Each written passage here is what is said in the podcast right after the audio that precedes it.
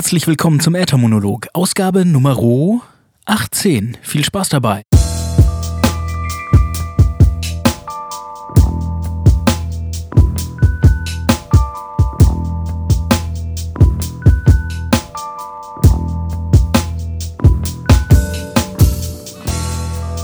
So, so, so. Moin, moin. Und hallo, ich bin Kai und ihr hört den Äthermonolog. Das ist der Podcast, in dem ich davon berichte, was ich beim Musik machen und Musik produzieren lerne. Und natürlich zeige ich euch immer wieder, eigentlich jedes Mal, ein bisschen was von meiner Musik. Und ich hoffe, äh, das, was ich hier thematisch behandle, hilft euch dabei, selbst produktiv und kreativ zu sein. Heute geht es um ein Thema, das mir schon eine ganze Weile durch den Kopf geht. Das ist das sogenannte Lo-Fi-Dogma. Dazu habe ich einen äh, Song eingepackt und möchte ein bisschen darüber erzählen. Aber bevor es losgeht, ein kleiner Rückblick, was ich seit der letzten Folge so alles getrieben habe. Ich habe es, glaube ich, in der letzten Folge erzählt. Ich ziehe gerade um, deswegen habe ich äh, viel um die Ohren und nicht viel Musik gemacht, muss ich zu meiner Schande gestehen. Aber zwischen Tür und Angel habe ich es geschafft, ein kleines Experiment loszutreten. Und äh, zwar ist das das Experiment Facebook-Seite. Oha, 2016, Kaiser entdeckt Facebook. Herzlich willkommen. Nein, ganz so ist es natürlich nicht. Äh, ich habe schon seit einigen zig unendlich vielen Jahren äh, einen Facebook-Account. Ich mache nur nicht so viel bei Facebook. Und äh, als ich den Podcast gestartet habe und äh, Kommunikations- oder Interaktionskanäle gesucht habe, äh, habe ich einfach die Dinge angeboten, die ich sonst auch benutze, nämlich äh, Twitter zum Beispiel oder ein Kontaktformular auf der Webseite und ähm, ein Kommentarmodul unter, unter den Posts. Das war sehr einfach für mich. Ich habe aber auch gemerkt, dass es mir nicht sonderlich dabei hilft, den Podcast noch bekannter zu machen. Deswegen habe ich letzte Woche gedacht, komm, was soll's. Äh, Gott und die Welt benutzt Facebook vielleicht mache ich einfach mal eine Facebook-Seite und probiere das aus. Und tatsächlich, in weniger als einer Woche ähm, habe ich so um die 60 Page-Likes zusammen glauben können. Und äh, das finde ich, das finde ich sehr beeindruckend, weil meine Twitter-Followerschaft, die ist ungefähr ja, ein Sechstel davon und das nach äh, fast einem halben Jahr. Also das hat gut funktioniert, würde ich sagen. Und was mich sehr begeistert hat, war, dass äh, 60 Prozent der Leute sind aus meinem Freundeskreis, also so um die irgendwie 35, 40 Leute sind aus meinem direkten Freundeskreis. Das sind Leute, die ich kenne. Aber die anderen 40 Prozent, also äh, die verbleibenden, wie viel müssten das dann sein? 20, 25 Leute? Die kannte ich noch gar nicht. Die sind neu dazugekommen und deswegen an dieser Stelle herzlichen Dank für den Like und herzlich willkommen, wenn ihr das hört. Äh, freut mich, dass ihr 60 alle innerhalb von einer Woche am Start seid. Das finde ich gut. Das motiviert mich weiterzumachen. Und äh, ja, ich habe auch auf anderen Kanälen nach Feedback gesucht, zum Beispiel in verschiedenen Foren wie recording.de oder dem Podcast Delamar oder im Home Recording Forum. Und äh, ja, ich habe es an meinen Zuhörerzahlen gesehen, dass ein paar Leute sich die Podcasts angehört haben. In der letzten Woche zum Beispiel wurden insgesamt 700 Folgen gestreamt. Bam! 700. So viel äh, hatte ich sonst eigentlich immer nur im Monat. Das ist jetzt innerhalb von einer Woche passiert. Und ja, ich freue mich derbe darüber. Und der Dank gilt euch, weil ohne euch wäre das alles nicht möglich. Ähm, ja, es gibt mir einen Motivationsschub. Ich freue mich. Vielen Dank, dass ihr am Start seid. Und jetzt, ohne weitere Umschweife, kommen wir direkt zum Thema.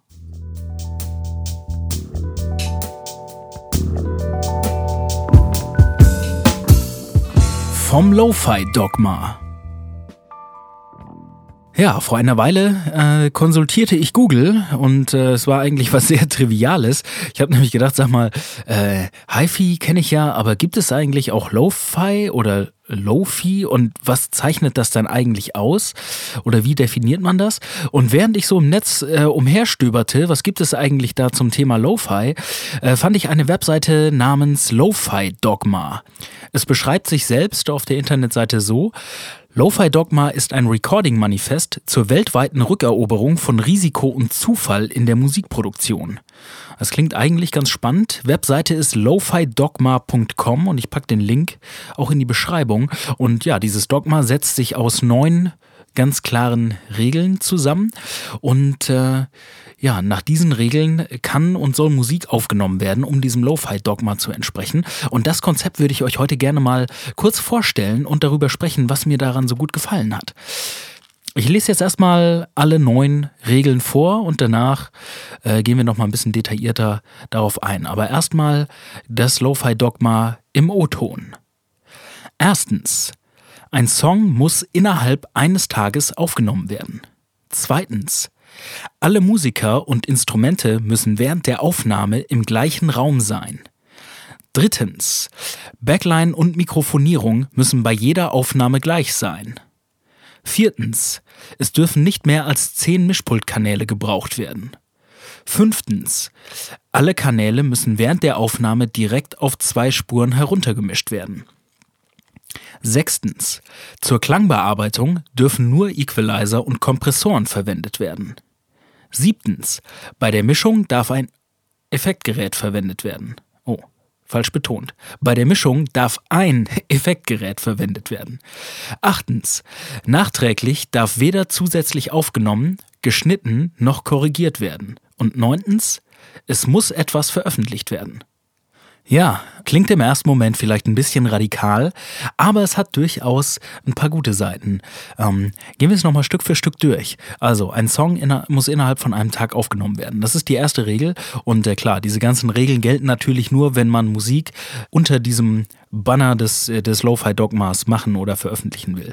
Man muss das natürlich gar nicht erst anwenden. Wenn man es anwendet, dann muss man aber den Song innerhalb von einem Tag aufnehmen. Finde ich ist ein gutes Ding. Heißt ja nicht, dass man den Track an einem Tag schreiben muss, sondern nur, wenn er einmal geschrieben ist und man entscheidet, sich ihn aufzunehmen, dann muss an dem Tag, wo man die Aufnahme startet, auch die äh, Aufnahme abgeschlossen werden, beziehungsweise am Ende des Tages die Aufnahme beendet sein. Die zweite Regel besagt, dass alle Musiker und Instrumente während der Aufnahme im gleichen Raum sein müssen. Das ist eigentlich eine sehr praktische Regelung, weil äh, Proberaumsituation oder ähnliches, also ich glaube, die meisten Leute, die ich kenne, die haben auf jeden Fall einen Raum zur Verfügung, nicht alle gleich zwei. Das ist wahrscheinlich das kleinste Problem, alle Musiker in einen Raum zu packen. Die dritte Regel heißt, Backline und Mikrofonierung müssen bei jeder Aufnahme gleich sein. Damit ist natürlich nicht gemeint beim Aufbau oder beim Soundcheck. Ne? Man kann das irgendwie einmal testen, aber sobald man ähm, oder mehrmals testen ne? und irgendwie checken, ob der, ob der Sound passt. Aber ab dem Zeitpunkt, wo man sagt, okay, jetzt beginnen wir die Aufnahme, ab da läuft der eine Tag und äh, ab da gibt es auch keine Veränderungen der Mikrofonpositionen mehr. Die vierte Regel sagt, es dürfen nicht mehr als zehn Mischpultkanäle gebraucht werden. Kann für manche Bands vielleicht schon ein bisschen schwierig werden, finde ich aber auch eigentlich eher easy, weil äh, ich glaube, ich habe noch nie, ja, selbst bei Schlagzeugaufnahmen, noch nie mehr als zehn Mischpultkanäle gleichzeitig benutzt. Und das runter zu reduzieren kann ein enormer Vorteil sein, weil einmal braucht man weniger Mikrofone und man hat natürlich am Ende viel weniger Spuren, mit denen man hantieren muss. Was man natürlich machen kann, das sind ja nur die Mischpultkanäle, in die da reingestöpselt wird, ähm, das kann man natürlich auch aufsplitten oder mehrere Signale auf einen Kanal zusammenmischen. Da kämen wir auch schon zum nächsten Punkt, dem Zusammenmischen. Äh, Regel 5 sagt nämlich, dass alle Kanäle während der Aufnahme direkt auf zwei Spuren heruntergemischt werden. Das heißt, man kann das Mischpult benutzen, um sozusagen einen Premix zu erstellen, aber man macht ohnehin nur eine Stereoaufnahme von dem Ganzen. Also sowas wie eine klassische Proberaumaufnahme. Regel Nummer 6. Zur Klangbearbeitung dürfen nur Equalizer und Kompressoren verwendet werden. Das habe ich schon öfter gehört. Ähm, es ist zum Beispiel auch einer der Mixing-Tricks von äh, Graham Cochran, der die Recording Revolution im Internet hat. recordingrevolution.com ist es, glaube ich. Äh, äh, Link packe ich auch nochmal in die Beschreibung. Und wenn ich das recht erinnere, dann ist seine Herangehensweise an sehr cleanen Mix zum Beispiel auch nur mit Lautstärke, Equalizer und Kompression zu arbeiten. Also auch das ist ein Konzept, was schon weiter verbreitet ist. Regel Nummer 7 heißt, bei der Mischung darf ein Effektgerät verwendet werden. Ähm, ich weiß nicht, ob das ein Multi-Effektgerät sein darf. Ich habe es jetzt so verstanden, dass es darum geht, dass man nochmal einen Limiter oder einen Multiband-Kompressor, irgendeinen Mastering-Effekt benutzen kann.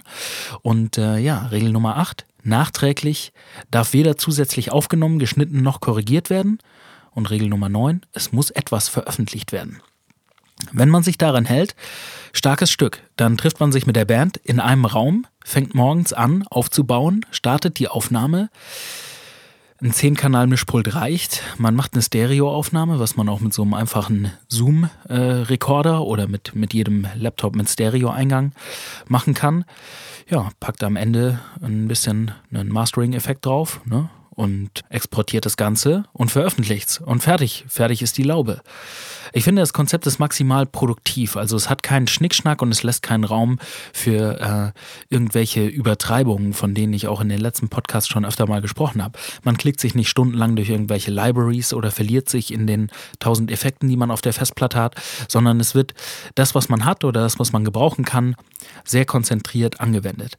Was ich auch richtig gut finde, ist der Fokus bei der Aufnahme, nämlich lieber zu sagen, okay, man probt den Song 5, 10, 20 Mal vorher, bis er richtig sitzt um dann sagen zu können, okay, jetzt nehmen wir auf und an einem Tag ist das Ding abgeschlossen. Es wird nicht das Projekt, was über ein Jahr lang immer wieder neu recorded wird und am Ende immer noch nicht fertig ist. Ja, es wird auch auf jeden Fall veröffentlicht, also keine Produktion für die Schublade. Und ich mag diese sehr ergebnisorientierte Arbeitsweise.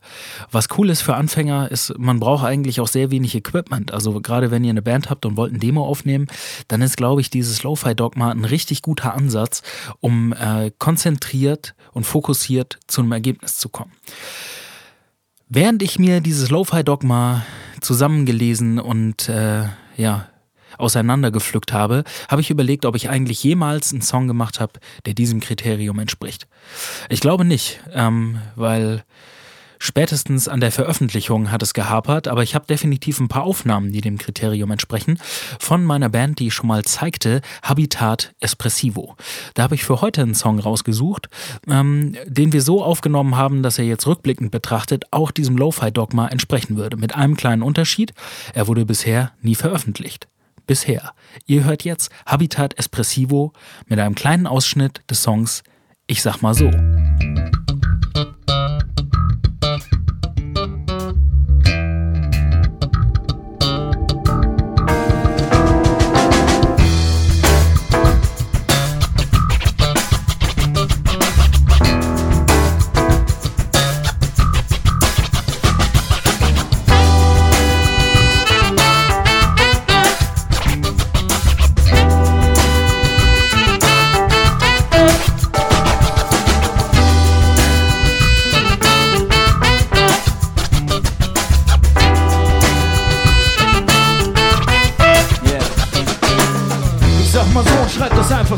Ich sag mal so, wie man so sagt, um das Ding weiterzubringen. Ich sag mal so, so und folgt meinem Instinkt. Um das, was ich heute sag, nicht später scheiße zu finden. Ich sag mal so ganz unbeschwert, wieso auch anders als sonst. Ich sag mal so, ob nüchtern oder noch vom Standgas benommen. Ich sag mal so, der Song ist latschi wie ein Samba-Waggon, in dem auch schwangere Nonnen mit nem Tanga ankommen. Ich sag mal so, ich mag nie Bohnen, außerdem Kartoffelchips. Ich sag mal so, ich hab auch ohne fast das doppelte Gewicht. Ich sag mal so, die Crew, die auf den Socken ist, serviert gerockendes. Egal, ob jetzt die Nadel springt, weil das hier nicht zu stoppen ist. Ich sag trotz schwerer Zunge leicht zu verstehen. Ich sag mal so, wir neigen beide dazu weiterzugehen. Selbst die peinlichen Themen meistern wir meist souverän. Tight und extrem nach oben offen, so wie Freilichtmuseen.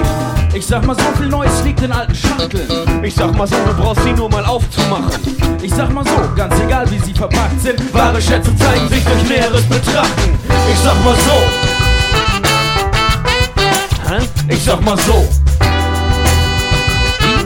Wie? Was? Ich sag mal so.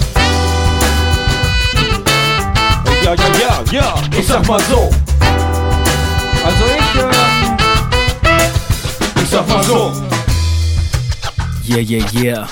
Habitat Espressivo mit Ich sag mal so. Das war eine Proberaumaufnahme aus dem Jahr 2007, glaube ich. Ähm, da haben wir einfach aufgebaut, unsere Instrumente in den Power Mixer gestapselt und los ging's. Wir haben es mit so einem äh, Zoom irgendwas Festplattenrekorder ist es ja gar nicht, mit so einem SD-Karten-Aufnahmegerät das Ganze aufgenommen. Und äh, ich glaube, qualitativ geht noch mehr. Man kann definitiv mehr rausholen, als wir da jetzt zeigen. Also im Rahmen des äh, Lo-Fi-Dogmas kann man mehr technische Spielereien nutzen, als wir es da anwenden. Aber nach wie vor für mich ein sehr interessantes Konzept und ich habe mich gefragt, wie kann ich das in meinem Fall äh, zum Beispiel für Hip-Hop anwenden? Im Prinzip habe ich es mir so vorgestellt wie bei einer Live-Show auch. Entweder ich habe einen DJ dabei, der drückt irgendwie ein Serato auf den Plattenspieler auf Start und der Beat fängt an zu laufen. Oder ich schmeiß die MPC an und lasse es einfach laufen. Ich weiß allerdings nicht, wenn die Musik vom Band kommt, ob das dann noch diesem Lo-Fi-Dogma entspricht oder konform ist. Aber da käme es auch genau zu dem einzigen Punkt, den ich schwierig finde an dieser Geschichte. Es ist eben ein Dogma. Dogmen sind extrem starr. Also ich musste mal nachgucken, was die Definition von Dogma denn genau ist, weil ich es nicht so aus dem Kopf hätte sagen können, wie man es definiert. Aber die Definition ist, Dogma ist eine Lehre mit dem Anspruch auf absolute Gültigkeit. Und ich frage mich persönlich, was hat heute schon absolute Gültigkeit? Glaubenssätze ja, aber mich inspiriert einfach der Ansatz von weniger ist mehr und vor allen Dingen dieser Satz, den Sie in, ihrer, ja, in Ihrem Untertitel haben, die Rückeroberung von Risiko und Zufall in der Musikproduktion. Weil ich finde, das macht das Ganze lebendig und unvorhersehbar. Und ähm, ja, ich weiß nicht, ob ich das schaffe, das so anzuwenden. Trotzdem finde ich die Idee super. Und ich werde sie für, den, für die kommenden Projekte, die ich plane, weiter im Kopf behalten. Vielleicht ist es ja für euch genauso inspirierend. Also checkt das mal aus, lofidogma.com. Link findet ihr auch in der Beschreibung und natürlich gibt es auch äh, eine Facebook-Seite dazu, einen entsprechenden YouTube-Channel und äh, es gibt auch einiges zu hören, denn kein Wunder, die Dinge müssen ja veröffentlicht werden am Ende. Es gibt viele interessante Stile, es gibt punkige, rockige Sachen, Elektro. Äh, ich habe ein Video gesehen, wo zwei Jungs mit so großen Synthesizern, wo man die Kabel vorne reinsteckt und so halt irgendwie live äh, Musik produzieren oder Musik machen und die dann ähm, aufgenommen wird ziemlich basic, aber auf jeden Fall krass. Und ich glaube, es ist im Prinzip für jeden Stil möglich. Im Zweifelsfall erfordert es einfach ein bisschen mehr Kreativität. Ja, so viel zum Lo-Fi-Dogma. Ich hoffe, auch heute war wieder was Neues, Interessantes oder Hilfreiches für euch dabei. Und wenn ihr sagt, nee, war langweilig, ist ein alter Hut oder was auch immer, dann gebt mir gerne Feedback. Schickt mir eure Fragen oder Themenwünsche entweder in die Kommentare auf ethermonolog.de oder schickt mir eine Mail an moin.ethermonolog.de oder schreibt mir bei Facebook, schreibt mir bei Twitter, lasst mir eine Bewertung in iTunes da, wie auch immer. Ich sage vielen Dank fürs Zuhören. Habt einen schönen Tag und einen guten Start in die Woche und am wichtigsten, seid kreativ. Reingehauen. Peace.